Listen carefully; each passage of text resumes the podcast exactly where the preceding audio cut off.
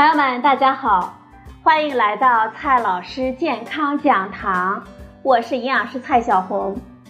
今天呢，蔡老师继续和朋友们讲营养、聊健康。今天我们聊的话题是：生食真的会更健康吗？前一段时间啊，红鳟鱼能否生吃就引发了巨大的争论。本来红鳟鱼只要做熟吃，我们就不用太担心寄生虫的问题。但是呢，还是有很多朋友追求生吃的口感。生吃出问题呀，并不罕见。今年一月，美国德克萨斯就有一位女子吃生蚝感染嗜肉菌，经过二十一天的治疗，最终不治离世。三文鱼和生蚝是我们经常生吃的海产品。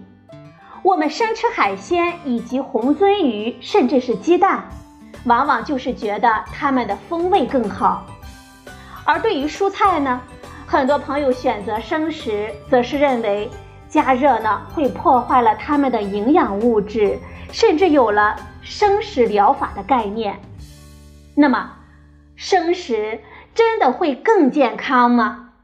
今天呢，我们就聊这个话题。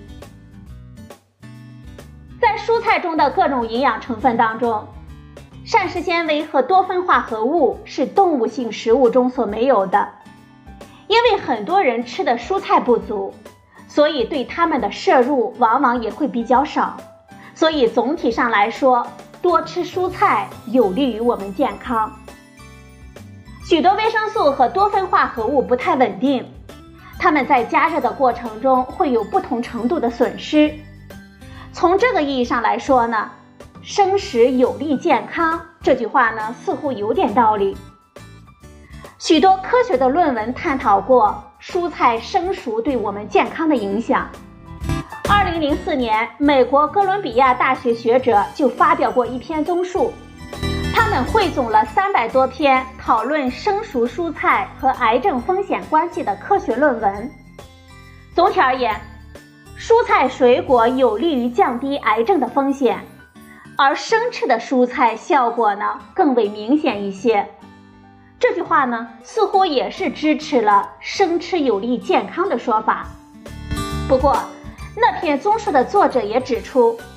这些研究基本上是流行病学调查，说的是生吃蔬菜的人群癌症发生率低一些，而不是生吃蔬菜降低了癌症的发生率。实际上，这些调查往往存在这样的一个问题：生吃的蔬菜和我们熟吃的蔬菜一般并不相同。比如说。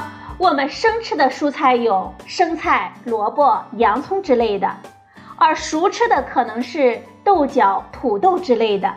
这些研究呢，并不能回答把那些生吃的蔬菜做熟了吃会如何。蔬菜被致病细菌污染的几率不像动物性食品那么大，但是呢，也并非一定安全。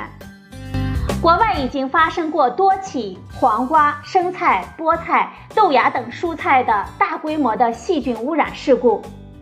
因为发生过多起因为豆芽而导致的细菌感染，现在呢，美国的食品药品监督管理局要求，豆芽在出厂前必须进行致病细菌的检测，合格了才能够销售。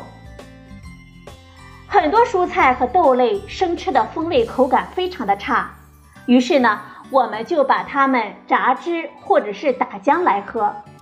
但是蔬菜汁或者是蔬菜浆也是非常难喝的，于是呢，我们又加入了大量的糖、苹果汁或者是梨汁，这实质上就是通过加糖来改善风味。而糖或许就是我们现代人饮食中最不健康的因素了。加入了大量糖的蔬菜汁，也就完全谈不上健康了。更重要的是，榨汁和打浆都是通过高速剪切破坏植物的细胞，把细胞内的营养物质释放出来。大家的想法是。通过破壁来帮助细胞内的营养物质的释放，而实际上呢，在这个过程当中，维生素和多酚的化合物就会发生氧化。跟煮熟相比，到底哪个破坏的多也很难说了。如果是滤去了渣的蔬菜汁，也就损失了大多数的膳食纤维和矿物质，这就更谈不上健康了。还有许多的食物含有毒素或者是抗营养物质，需要充分的加热来消除毒性，比如说豆类、竹笋、杏仁、木薯、白果等等。许多人为了生食，也把它们打成浆来喝，不仅没有更健康，反而连安全性都不能保障了，就更是得不偿失了。最后呢，我们来总结一下。除了来源可靠、规范操作的原切牛排和刺身，各种动物性食物都应该彻底的熟食。蔬菜当中，黄瓜、西红柿、萝卜等等，能够充分的清洗和去皮，一般而言呢，生食问题不大。